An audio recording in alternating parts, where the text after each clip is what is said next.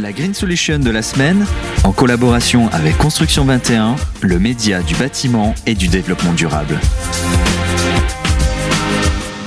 Bonjour et bienvenue dans l'émission Green Solution, émission euh, coproduite par Radio Imo et Construction 21.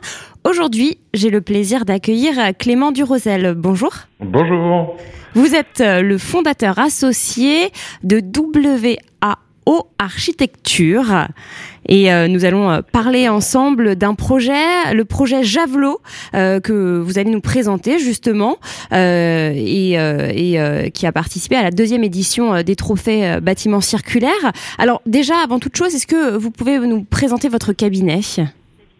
Bien sûr, donc, euh, donc je m'appelle Clément Durosel, effectivement, et on a fondé W Architecture il y a un peu plus de 10 ans maintenant, il y a 11 ans, avec euh, Mine Guyenne.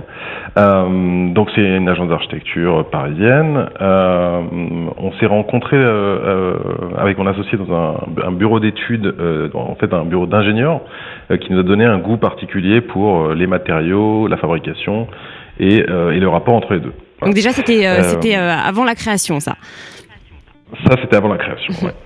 Euh, après, on a créé donc WAO mhm. euh, et euh, on travaille sur pas mal de projets de, de, rénovation urbaine, de rénovation de bâtiments, d'adaptation aux données et aux, sujets environnementaux et, et thermiques actuels.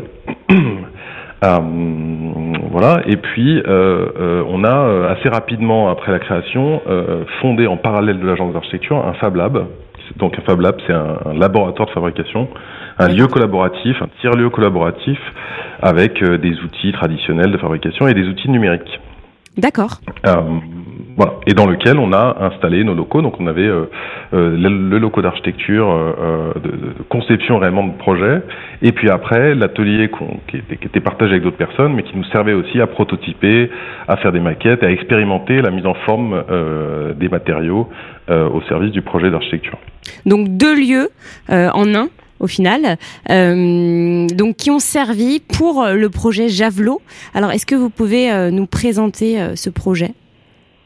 Alors, je, je, juste en introduction, en fait, ce, effectivement, ce, ce, ce, lieu de, de fabrication, euh, c'est un lieu de fabrication numérique et il, il, il a tendance à, euh, la fabrication numérique a tendance à créer pas mal de, de déchets, pas mal de chutes.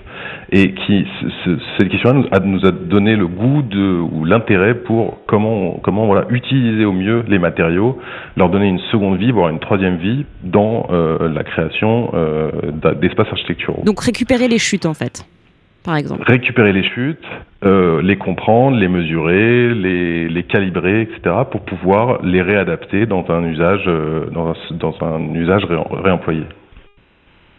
D'accord.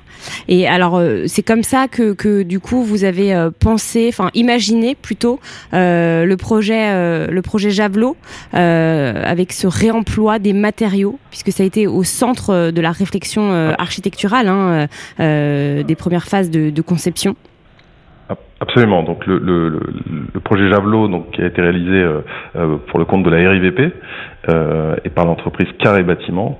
Euh, euh, depuis le début, on, la question de, de, du réemploi a été au centre du projet. Donc déjà le réemploi de l'espace, en Bien fait, l'espace construit comme comme gisement architectural.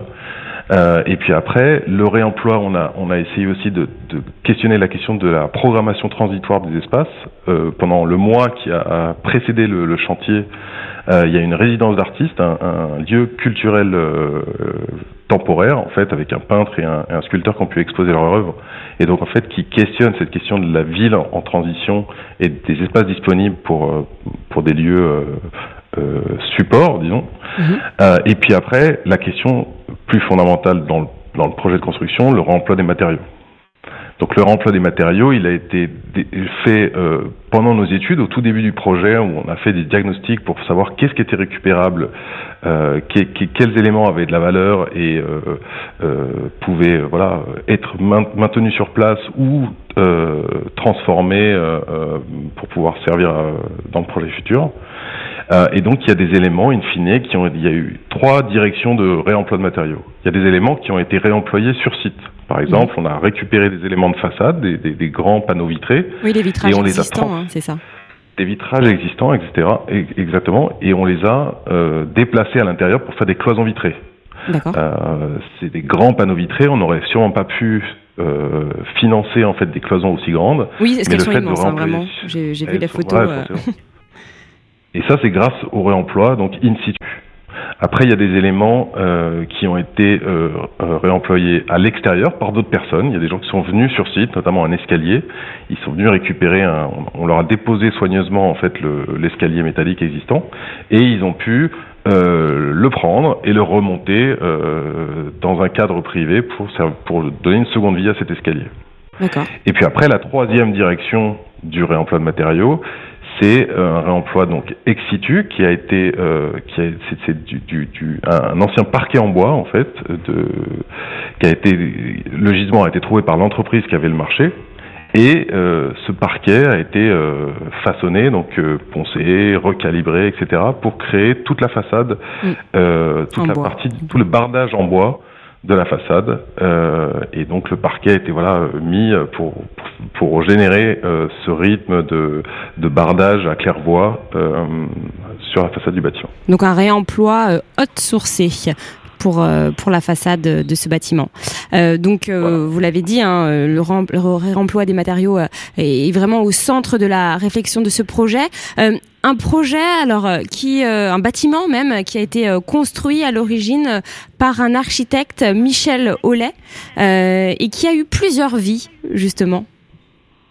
Oui, donc Michel Hollet était en charge de, de la, de la et l'architecte hein, qui a qui a créé la dalle des Olympiades, donc qui est un, contexte très particulier de, de, de l'architecture des années 60. Euh, et il se trouve que le, le, bâtiment lui-même est conçu pour avoir plusieurs vies. C'est-à-dire que euh, sa surface au sol ou sa surface sur dalle euh, ne tient que sur six poteaux. Euh, avec des poteaux qui sont décalés des façades, qui mmh. laissent une liberté, c'est vraiment le concept du plan libre, qui laisse une liberté totale aux façades et au cloisonnement intérieur. Et ce bâtiment, avant, en tout cas cette pagode, parce qu'il y en a plusieurs sur la dalle des Olympiades, euh, a été, euh, a eu plein de vies, les unes après les autres. Ça a été euh, tour à tour un salon de thé, ça a été un restaurant. voilà, il y, y, a dû sûrement depuis les années 60 avoir encore d'autres d'autres histoires dans ce bâtiment. Et aujourd'hui, ça a été transformé donc en une bricothèque et euh, un, une régie de quartier qui s'appelle Tela 13 qui a pris les, les lieux. Euh, Alors, vous pouvez nous expliquer euh, ce qu'est ce qu'est une bricothèque pour ceux qui ne connaissent pas Alors, une bricothèque, euh, c'est un espace aussi euh, euh, en, disons, relatif libre-service, ou libre-service un peu surveillé, où des gens du quartier, donc de la dalle des Olympiades ou plus loin, peuvent venir pour bricoler, donc, pour réparer une lampe, pour réparer une chaise, ont des outils à disposition et un accompagnement pour pouvoir euh, euh, réparer des choses euh, pour, leur, pour leur plaisir ou pour leurs besoins. D'accord. Est-ce que ça a été compliqué ou, ou est-ce qu'il y a eu des contraintes pour justement cette réhabilitation? Alors, il y a, dans, les projets d'architecture et en particulier dans la, dans la, réhabilitation et rénovation des bâtiments, il y a toujours plein, plein de contraintes et de surprises euh, qui viennent les unes après les autres, euh, mais qui sont aussi génératrices de projets et donc qui sont très intéressantes en soi. Euh, euh dans, dans, ce cadre-là, il y avait la, la, contrainte de la dalle. En fait, c'est un lieu qui est relativement dur d'accès, donc ça c'est plus la complexité qu'a qu eu l'entreprise pour fabriquer le, faire la rénovation. Et puis après, euh, pour ce qui est du, du, du, si on revient au thème euh, thématique du réemploi de matériaux, euh, aujourd'hui les choses sont en train de bouger, heureusement, sont en train de bouger assez vite, mais il y a des contraintes techniques en fait qui sont qui sont qui sont propres aux, aux, aux matériaux employés. En fait, quand on fait du neuf avec des matériaux neufs, on sait d'où viennent les matériaux, il y a une traçabilité, il y a un, il y a un, un processus industriel qui existe depuis longtemps, qui a fait ses preuves. Voilà. Aujourd'hui, le réemploi de matériaux, bah, tout est un peu à inventer. C'est-à-dire comment savoir quand on prend un bout de bois d'où il vient, comment il est, d'où il vient, est-ce qu'il est solide, est-ce qu'il n'est pas solide. En fait, sa fiche technique. quoi. en gros, sa fiche technique, voilà. Comment euh, comment connaître la fiche technique du, du produit si on n'en a pas? Et ça, du coup, c'est un et donc du coup, donc du coup, c'est une des complexités du, du réemploi. Euh, Aujourd'hui, plein de personnes euh, dans les différents domaines assurantiels, bureaux de contrôle, juridiques, architectes, ingénieurs se, penchent sur le sujet, donc ça, ça évolue. Et puis après, il y, a, plusieurs cas de figure. Sur le projet Javelot, il y a eu un cas de figure comment réutiliser le verre euh, en cloison intérieure, comme on en a parlé tout à l'heure? Il se trouve que le verre avait euh, la façade, euh, euh, le verre n'était pas très vieux, il avait une dizaine d'années, et donc on a pu, en fait, dans la feuillure du vitrage, donc à l'intérieur d'un double vitrage, en fait, si on regarde dans la bande entre les deux vitrages, il y a des informations qui sont écrites. Et ces informations étaient suffisamment détaillées pour qu'on arrive à contacter le fournisseur d'origine et qu'il puisse nous ressortir un équivalent de fiche technique qui, permettait de catégoriser le verre. Donc on, on savait ce qu'on avait entre les mains et on pouvait le réemployer en intérieur. Après, euh, il y a des il y a des, des cas de figure où euh, où on ne sait pas du tout ce qu'on a, par exemple pour le bois, et en fait c'est en, interprétant les les règles, euh, les, les, le code, les, les, les textes juridiques qui régissent la construction, où on, où on peut trouver des équivalences. Il se trouvait que l'épaisseur du bois et son, et son essence permettaient de justifier son usage donc il y a toute une euh, recherche à faire en fait euh, qui est assez, euh, voilà. assez, assez, assez complexe au final assez complexe qui parfois euh, est juste un, une, un mesure, une mesure simple des éléments avec des outils rudimentaires, je veux dire avec un mètre par exemple, euh, qui permettent de, de, de, d'être conformes à la réglementation.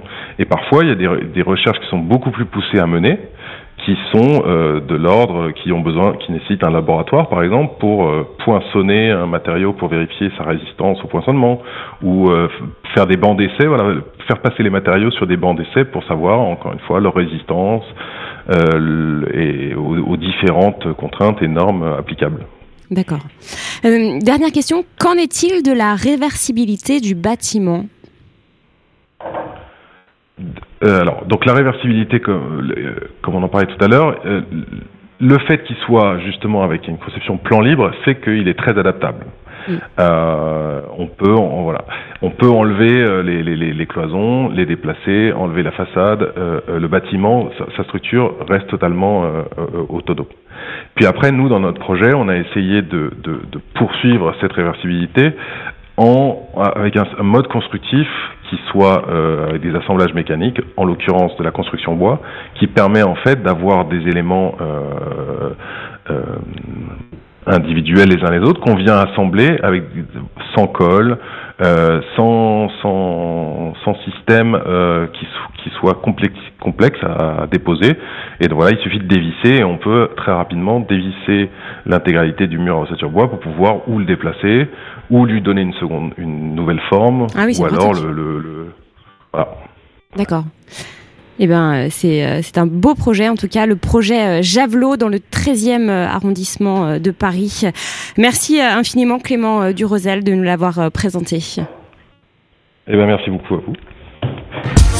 La Green Solution de la semaine, en collaboration avec Construction 21, le média du bâtiment et du développement durable.